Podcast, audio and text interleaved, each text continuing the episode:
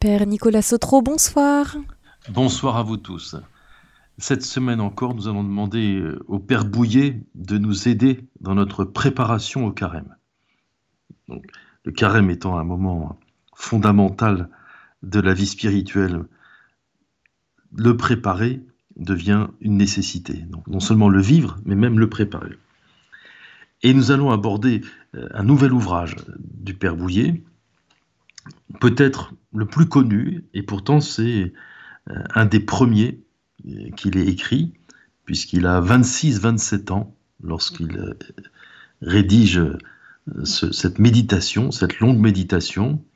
Il est à peine converti au catholicisme, et c'est la guerre de 1939-1945.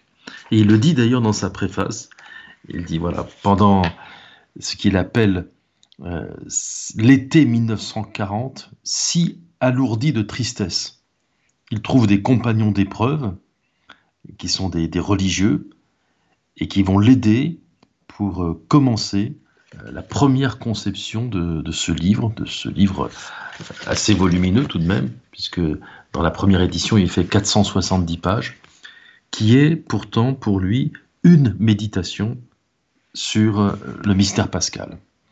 Un peu comme le livre euh, du père Henri de Lubac qui s'appelle Méditation sur l'Église, au singulier, il est très important de souligner que euh, méditation, là aussi, est au singulier. Parce que ça fait partie des, euh, des choses qui déplaisaient beaucoup au père Bouillet, c'était les méditations au pluriel. Les livres qui contenaient des petits bouts de méditation plus ou moins pieuses et trop pieuses, et décousues les unes par rapport aux autres. Lui, il veut une longue méditation qui un peu euh, sert à nous apprendre cette pratique de la méditation au long cours, de la grande et longue et profonde méditation. Le, le livre s'appelle en français, il a été écrit en français bien sûr, même si le Père Bouillet après écrira dans très nombreuses langues, celui-là est écrit en français, Le mystère pascal. Et un certain nombre de spécialistes euh, affirment que c'est le Père Bouillet qui aurait inventé ce mot-là, cet ensemble de deux mots, mystère pascal. Que avant lui, en français, il n'y avait pas euh, cette expression, qu'elle n'était pas utilisée. Alors peut-être que l'expression est tellement neuve le père Bouillet se sent l'obligation de mettre en dessous, en latin, entre parenthèses, la traduction du, titre qui est pourtant en français. Et la traduction en latin, c'est Pascale Sacramentum. Alors c'est très habile parce que ça permet au Père Bouillet non pas de faire étalage de sa parfaite maîtrise de la langue latine, mais de souligner la parenté entre le mot mystère et le mot sacramentum, puisque c'est vraiment le même mot, une fois en grec, une fois en latin. Donc on peut dire aussi bien le mystère pascal que le sacrement pascal, puisqu'il s'agit des deux côtés de cette réalité dont nous avons déjà beaucoup parlé, qui est le projet de Dieu qui est le projet de Dieu et la façon dont Dieu accomplit ce projet, et, l'ayant accompli grâce à l'œuvre salvifique du Christ, euh, continue de l'accomplir grâce à tout l'équipement sacramentel que le Christ donne à son Église au moment où il remonte au ciel. Donc, le mystère pascal ou le sacrement pascal. Ce livre est vraiment une méditation sur ce que le Père Bouillet appelle, d'une façon qui peut nous étonner un petit peu, les trois derniers jours de la Semaine Sainte. Alors, les trois derniers jours de la Semaine Sainte, euh, est-ce que c'est le jeudi, le vendredi et le samedi, ou est-ce que c'est le vendredi, le samedi et le dimanche? Euh, C'est difficile euh, de trancher, et, vraiment, cette façon de s'exprimer euh, est un peu étonnante pour nous, parce que nous avons pris l'habitude, euh, depuis un certain nombre de décennies, de parler du tridoum pascal. le mystère du Christ livré, mort et ressuscité. Donc trois aspects euh, du mystère et en même temps trois jours du mystère. Bon, peut-être peu importe, le plus important c'est que le Père Bouillet nous offre une méditation sur euh, ce sommet de l'année liturgique qui se déroule en plusieurs jours et qui se termine ou qui ne se termine pas, puisqu'après il y aura l'octave et la cinquantaine pascale, en tout cas qui, qui connaît un sommet particulier avec le dimanche de Pâques. Il s'agit de contempler, d'accueillir le mystère de la Pâque du Christ, de la résurrection bienheureuse du Seigneur Jésus. Le livre est donc écrit en 1940-1941. Le Père Bouillet a 27 ans, c'est un livre de jeunesse, et c'est un livre qui en même temps nous, nous fait pressentir la fascination du nouveau converti au catholicisme, qui ressemble un peu à celle du bienheureux John Newman ou du Père Faber, lorsqu'ils participent à leur première semaine sainte. Lorsque, euh, étant entrés dans l'Église catholique, ils vont vivre la liturgie de l'Église catholique qui se déploie du jeudi saint jusqu'au jour de Pâques. Et c'est une fascination, c'est un émerveillement, un émerveillement, tel que le Père Bouillet euh, aura une démarche qui ressemble un peu à celle dont nous avons parlé au sujet de l'Eucharistie, puisqu'il ne trouve pas de livre qui euh, lui offre une telle méditation à partir de la liturgie, tout entier sorti de la liturgie, il va l'écrire. Il va, euh, malgré son jeune âge, malgré sa nouveauté de membre de l'Église catholique, puis de prêtre de l'Église catholique, il se lance dans cette méditation écrite. Au milieu de la tristesse et de l'accablement de la débâcle de 1940, euh, le père Bouillet décide, lui, de se tourner vers le mystère de la victoire définitive et absolue du Christ sur les ténèbres, le péché et la mort.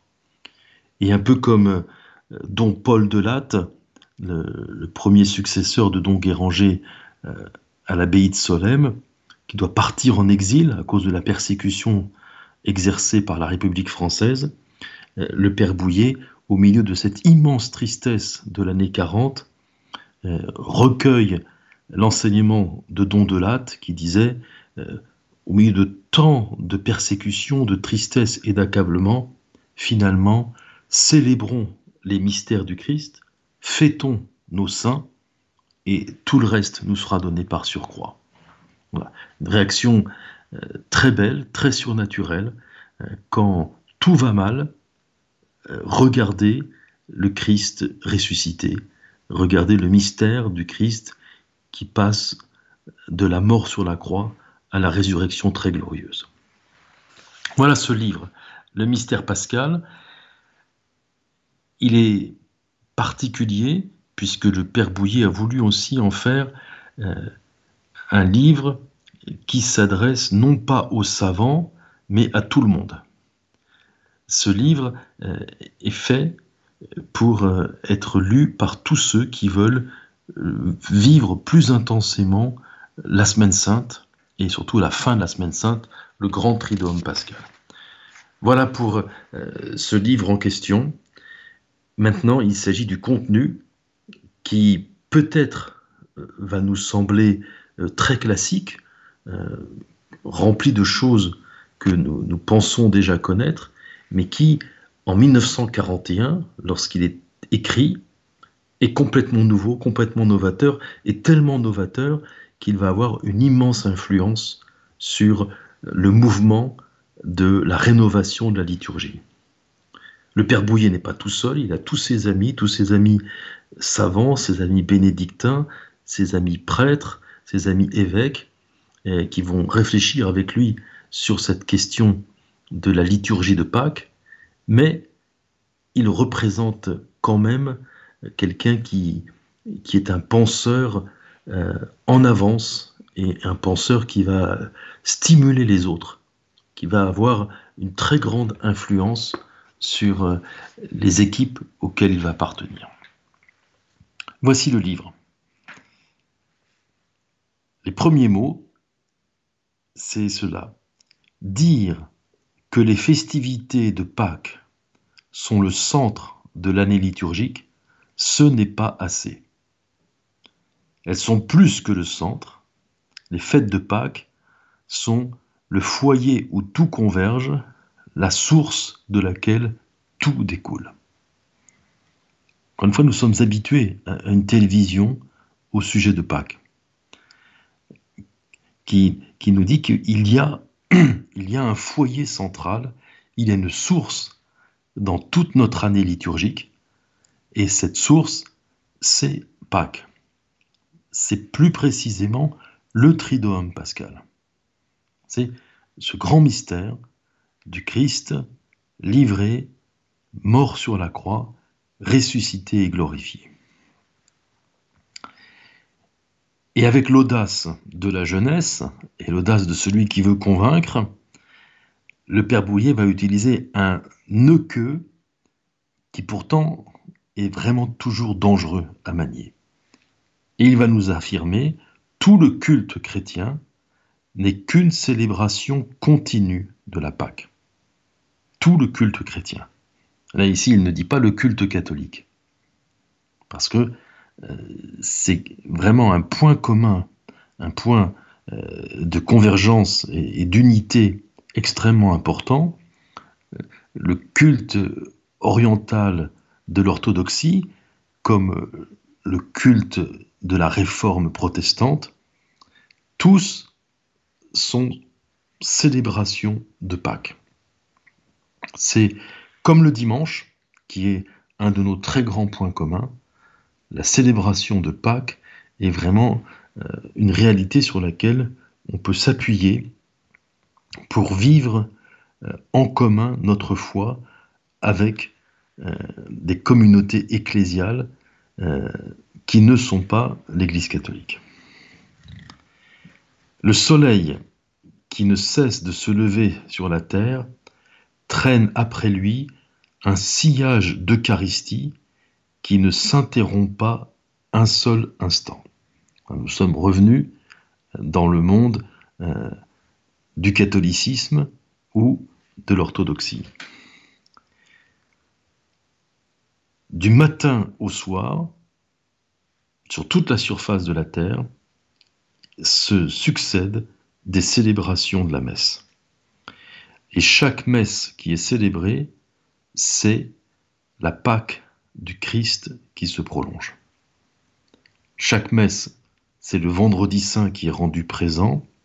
Chaque messe, c'est la résurrection du Christ qui est là. Donc, chaque messe, c'est Pâques. Et chaque jour de l'année liturgique, dans chaque jour, chaque instant de la vie de l'Église, continue et se renouvelle cette Pâque du Christ. La Pâque que le Seigneur Jésus avait tellement désirée, d'un grand désir manger avec les siens, en attendant celle que le Seigneur Jésus mangera dans son royaume avec eux et qui se prolongera pendant toute l'éternité. Parce que la messe donne sa vie à la vie de l'Église, et parce que la messe, c'est Pâques, c'est Pâques qui est la source de toute notre vie. La Pâques annuelle, la fête de Pâques, que nous ne cessons ni de nous remémorer, ni d'attendre, nous maintient sans relâche dans cette attitude des premiers chrétiens qui disait à la fois tourné vers un passé récent, le Seigneur est vraiment ressuscité, et qui disait aussi tourné vers l'avenir, viens Seigneur Jésus, viens bientôt. Vivre de manière pascale, habiter notre vie d'une manière pascale, c'est être en permanence entre l'événement de la résurrection du Seigneur Jésus le matin de Pâques et l'événement de la parousie, l'événement du jugement dernier, et ensuite de l'éternité qui est partagée par tous, c'est vivre intensément euh, ce mystère de Pâques à chaque instant. C'est cela, euh, habiter notre vie d'une manière pascale. Savoir d'où nous venons, le matin de la résurrection, et où nous allons, le mystère de la glorification de toute la création. Voilà pourquoi la célébration de Pâques euh, nécessite un, si grand carême et tellement d'applications à vivre spirituellement le carême, parce qu'elle est la source. Et nous avons besoin euh, de nous préparer à vivre à nouveau le mystère de la source qui commence à jaillir. Et à chercher comment laisser euh, cette source de vie éternelle, de vie ressuscitée, de vie nouvelle, comment cette source va pouvoir inonder notre existence et inonder celle euh, de tous ceux qui nous entourent. Notre christianisme catholique n'est pas simplement une doctrine. C'est un fait, c'est une action. Et nous savons, c'est en dernière analyse une personne, la personne du Christ aujourd'hui ressuscité, actuellement ressuscité.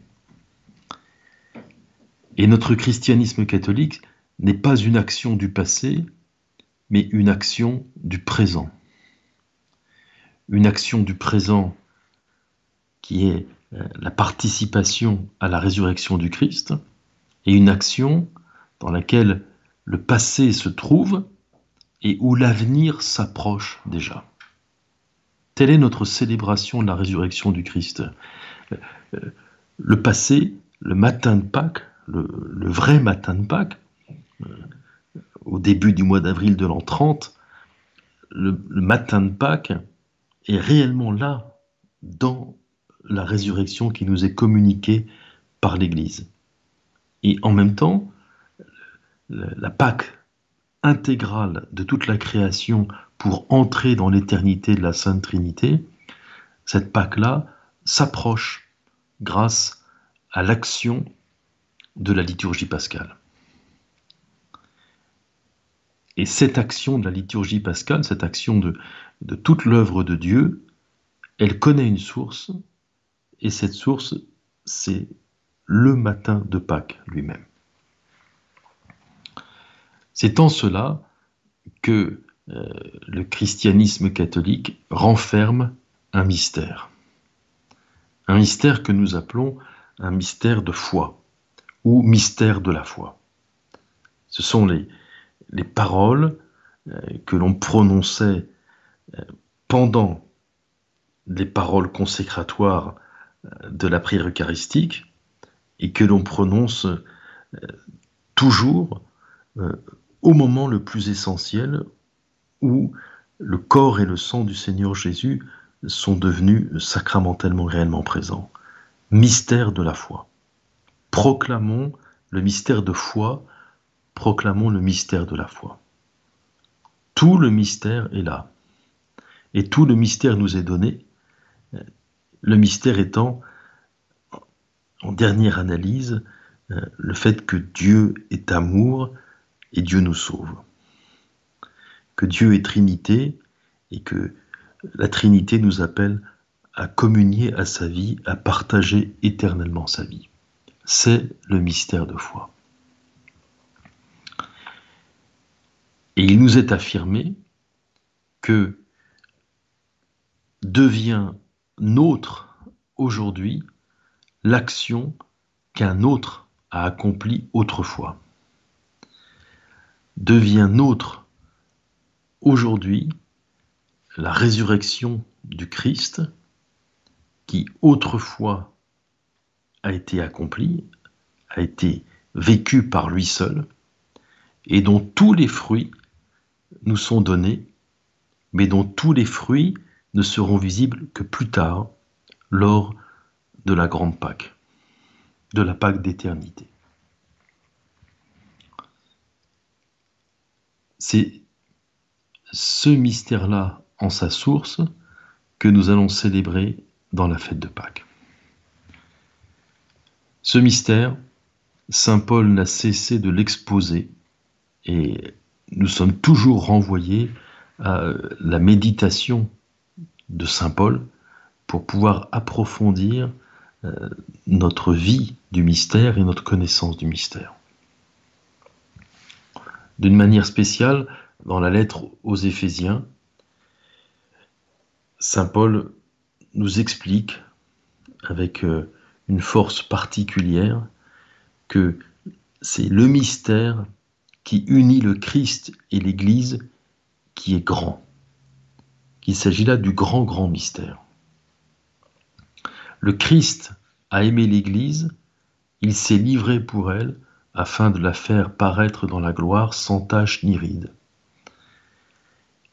Et le fait que le Christ aime l'Église de cette manière-là, c'est un des aspects les plus profonds du mystère.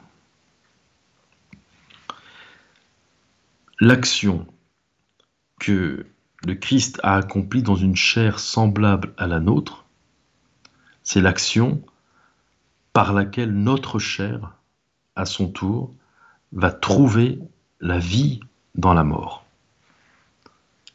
Et c'est cela qu'accomplit euh, la célébration du mystère de Pâques, c'est que à notre tour, nous trouvons la vie éternelle en participant, et déjà par le baptême, à la mort du Seigneur Jésus. Cette action, c'est la Pâque d'il y a 2000 ans. Et cette action qui devient réellement notre aujourd'hui, c'est la Pâque que nous célébrons, que nous célébrons d'une manière particulière chaque année, et comme nous l'avons dit, que nous célébrons en permanence. La gloire qui va résulter pour nous de cette célébration, c'est une gloire qui ressemble à celle que le Christ a reçue, c'est la Pâque éternelle que les élus célèbrent dans le ciel c'est le festin de l'agneau immolé et glorieux. Et à nos oreilles euh, résonne cette merveilleuse béatitude qui est proclamée juste avant la communion, notre communion. Bienheureux les invités au repas des noces de l'agneau. Bienheureux sommes-nous parce que c'est la Pâque du Christ, c'est la Pâque devenue éternelle du Christ qui nous est proposée dans l'Eucharistie. Et c'est la prise de conscience de cette béatitude, de cette béatitude qui est nôtre parce qu'il nous est offert de participer déjà ici-bas, puis un jour au ciel, au festin de l'agneau immolé et glorieux.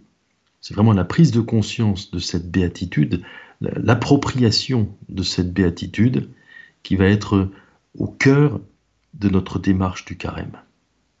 Le carême est vraiment la grande préparation pour, entre autres, entendre à nouveau euh, cette merveilleuse parole du Seigneur à notre égard.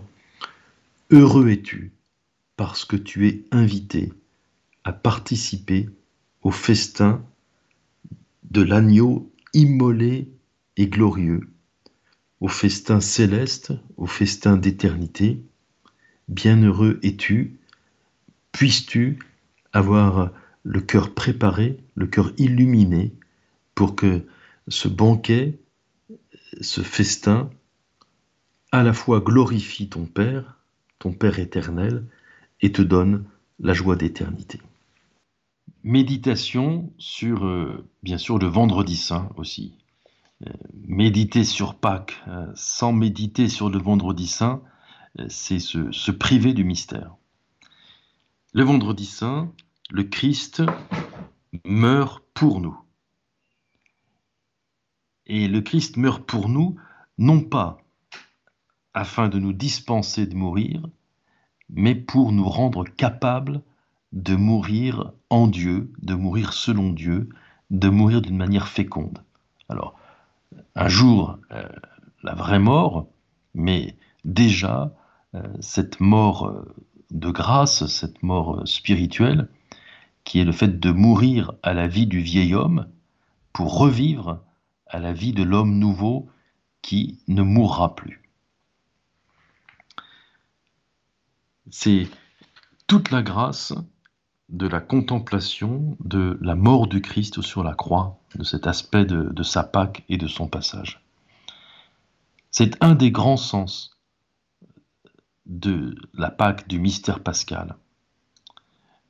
Le mystère nous enseigne que le chrétien doit mourir avec le Christ pour ressusciter avec lui.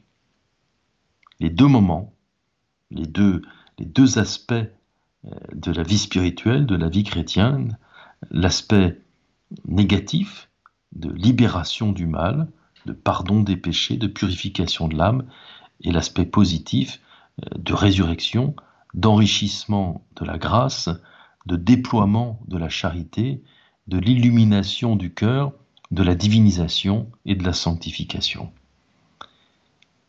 Voilà pourquoi la célébration du mystère de Pâques est dans le vendredi saint et le passage du vendredi saint au matin de Pâques qu'est le samedi saint. Donc nous avons un début de réponse à, cette petite euh, interrogation sur l'imprécision. Euh, les trois jours, les trois jours, c'est euh, la mort du vendredi saint, le tombeau du samedi saint et la résurrection glorieuse et bienheureuse de la nuit pascale. Et nous apprenons inlassablement, nous apprenons en permanence du Seigneur Jésus euh, comment mourir et comment ressusciter, puisque les deux sont indispensables pour être dans le bonheur de Dieu. Mais la célébration du mystère pascal et le mystère pascal lui-même ne fait pas que enseigner. Il ne s'agit pas, encore une fois, d'une doctrine, il ne s'agit pas d'un savoir. Uniquement d'une doctrine, uniquement d'un savoir. Il ne s'agit pas d'enseigner comme on montrerait du doigt quelque chose que l'on ne tient pas en son pouvoir. C'est ce que faisait la Pâque de l'Ancien Testament. Montrer du doigt euh, quelque chose qui n'existait pas encore et qui n'était pas à la portée des croyants. Non, le mystère pascal opère cela. Il opère la mort et la résurrection du chrétien. La Pâque, c'est le Christ qui est mort et ressuscité une fois pour toutes, en nous faisant mourir de sa mort et en nous ressuscitant à sa vie. Telle est la participation au sacrement de Pâques, au sacrement pascal. Voilà pourquoi le sacrement pascal n'est pas une simple commémoration pas un simple acte mémoriel, comme on dirait euh, dans le jargon de l'année 2024. C'est la croix et la résurrection rendues réellement présents. Nous le savons bien, mais en prendre à nouveau conscience, c'est une bonne part de la grâce pascale. Aujourd'hui, ce n'est plus au Seigneur Jésus de s'étendre sur la croix pour se relever du tombeau. Aujourd'hui, c'est son corps mystique, c'est l'Église qui doit s'étendre sur la croix et se laisser relever du tombeau par la puissance de Dieu. C'est chacun des membres du corps mystique du Christ que nous sommes. Il s'agit d'une mort avec le Christ, une résurrection avec le Christ, qui nous donne déjà la vie cachée avec le Christ dont parle Saint Paul. Votre vie est caché dans le Christ aujourd'hui avant d'apparaître un jour dans la plénitude de la clarté de Dieu. C'est là finalement tout le mystère dont Saint Paul nous dit qu'il l'avait réservé pour les derniers temps de l'histoire, et ces derniers temps de l'histoire, ce sont les nôtres depuis le matin de la résurrection du Seigneur. Tout cela, c'est dans la lettre aux Éphésiens, au chapitre 3, et la lettre aux Colossiens, le chapitre 1er. Il s'agit d'être avec le Christ, de vraiment euh, se laisser unir au Seigneur Jésus dans l'œuvre de mort pour pouvoir être unis au Seigneur Jésus dans l'œuvre de résurrection. C'est la, c'est la grâce même du sacrement du baptême qui vient commencer euh, ce chemin d'union dans la mort et dans la résurrection. Le Seigneur Jésus, notre Seigneur Jésus, Jésus de Nazareth, qui est mort et ressuscité sous Ponce Pilate, et qui aujourd'hui, maintenant, est assis à la droite du Père, jusqu'au jour où il viendra juger les vivants et les morts, notre Seigneur Jésus n'a jamais été, pour Saint Paul, un héros, un héros dont l'aventure devrait seulement nous laisser la certitude que tout cela est trop beau pour se réaliser en nous, pour que nous puissions le réaliser à notre tour. oui, de héros, nul poète n'en a jamais rêvé de plus immense que celui dont l'apôtre Saint Paul dit dans la lettre aux Colossiens, il a dépouillé les principautés et les puissances, il les a exposées comme un trophée, les traînant après lui dans son triomphe. Mais le héros est toujours à distance. Le, héros est, toujours un idéal impossible à atteindre. Le Seigneur Jésus, nous savons qu'il a tout accompli, le regard tourné vers nous, pour nous. C'est pour nous qu'il est mort et pour nous qu'il a triomphé ainsi. Le triomphe dont parle Saint Paul, n'est jamais un triomphe pour soi-même, jamais un triomphe que l'on pourrait savourer de manière égoïste ou égocentrée. Non, le triomphe est tout le temps communiqué, tout le temps partagé. Et nous apprenons que par le Christ et avec le Christ, de mort que nous étions, nous avons été rendus à la vie. Nous sommes ressuscités, nous sommes assis dans les lieux célestes, comme le dit la lettre aux Éphésiens. Tout cela, le Christ l'accomplit en nous, parce que s'il est vrai que nous sommes faibles, si c'est même notre grande assurance pour sortir du piège de l'orgueil, nous savons aussi que la force du Christ s'accomplit dans notre faiblesse et que nous pouvons tout par celui qui nous fortifie, le Seigneur Jésus. Son triomphe était déjà notre triomphe pendant que le Christ le vivait dans la lumière unique du matin de Pâques. Et c'est cette victoire, c'est cette vie nouvelle, cette vie éternelle que le Seigneur Jésus nous apporte et que d'une façon très réelle, très sacramentelle, très concrète, le matin de Pâques va nous apporter cette année encore.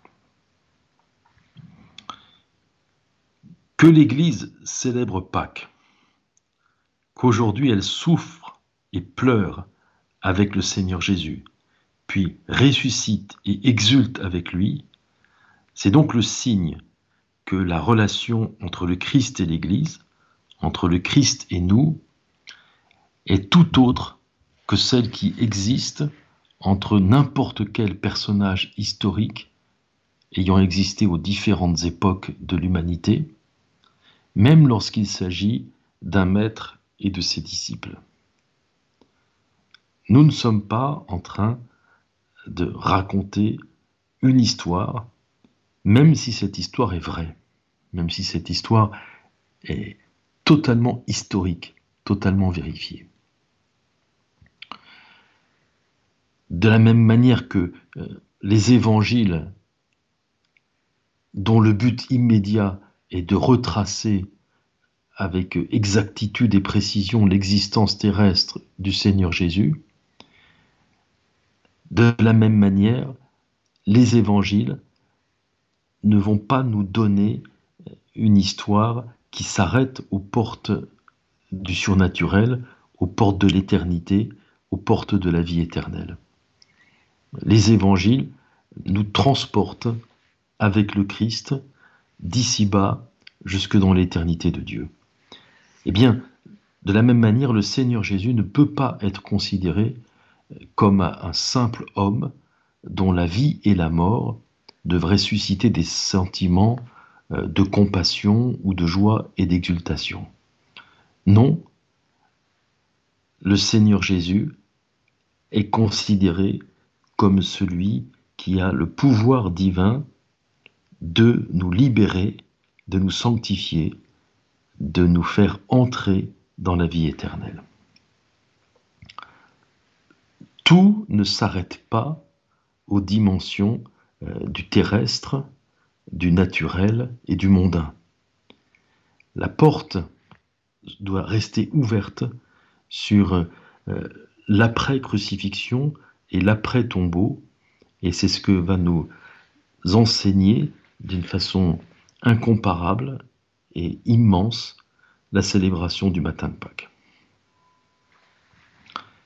Nous savons bien, si les apôtres sont partis à travers le monde pour prêcher l'Évangile, c'est d'abord parce que le Saint-Esprit avait mis en eux, après la résurrection, la certitude qui s'exprimait par cette simple phrase Jésus est Seigneur. Jésus est Seigneur. Il est Dieu. Il est l'Éternel. Ce terme de Seigneur, c'est la confession de foi absolue.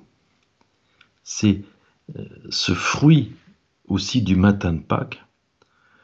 Tout est révélé par la résurrection du Christ et avant tout euh, l'identité profonde du Seigneur Jésus.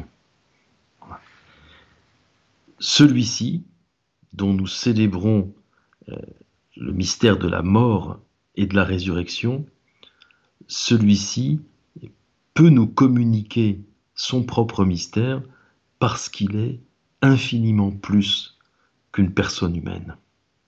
Il est la seconde personne de la Sainte Trinité euh, dont l'action, dont l'être dépasse le temps, dépasse l'espace. Et voilà pourquoi euh, notre célébration de Pâques, telle est notre, notre vraie foi, notre foi euh, illuminée et incandescente, notre célébration de Pâques va transcender, va dépasser infiniment l'espace et le temps dans lesquels nous allons vivre euh, les célébrations, vivre les offices et les messes qui vont nous conduire du jeudi saint au soir à la grande nuit de la résurrection. Parce que le célébrant, c'est le Christ, avec son identité divine, avec sa personnalité divine, avec son agir divin, parce que le célébrant, c'est lui, la seconde personne de la Sainte Trinité, ce qui va se passer dans nos églises est déjà une action d'éternité, une action qui, qui dépasse infiniment tout ce qui peut se vivre en matière euh, de prière, en matière de méditation, en matière euh, de recueillement. C'est le moment où la victoire du Christ est rendue présente pour nous d'une façon exceptionnelle dans cette célébration annuelle, cette célébration unique de toute l'année liturgique. Ce n'est pas encore euh, le maximum. Le maximum, c'est que cet homme-dieu qui vit la mort et la résurrection est en même temps le second Adam. Et que de même que les hommes avaient porté l'image de l'Adam terrestre, dit Saint Paul, ils sont appelés maintenant à porter l'image de l'Adam céleste. Que celui avec lequel nous allons vivre la mort et la résurrection dans la liturgie de Pâques, c'est celui qui a le pouvoir de faire de nous des êtres d'éternité. Celui qui est le commencement d'une nouvelle existence pour toute l'humanité. Nous allons vivre euh, cette année encore euh, cette source, ce commencement, euh, cette recréation de la fête de Pâques. Et nous demandons au Seigneur Jésus, avec en même temps beaucoup d'humilité et beaucoup d'enthousiasme, nous lui demandons de faire en sorte que notre cœur soit prêt pour vivre un si grand mystère. Chers auditeurs et auditrices de Radio Maria, nous étions dans l'émission Mystère et Sagesse avec le Père Nicolas Sautreau. Aujourd'hui, nous parlions du mystère pascal. Et si vous souhaitez réécouter cette émission, n'hésitez pas à le faire sur notre site en podcast sur le www.radiomaria.fr.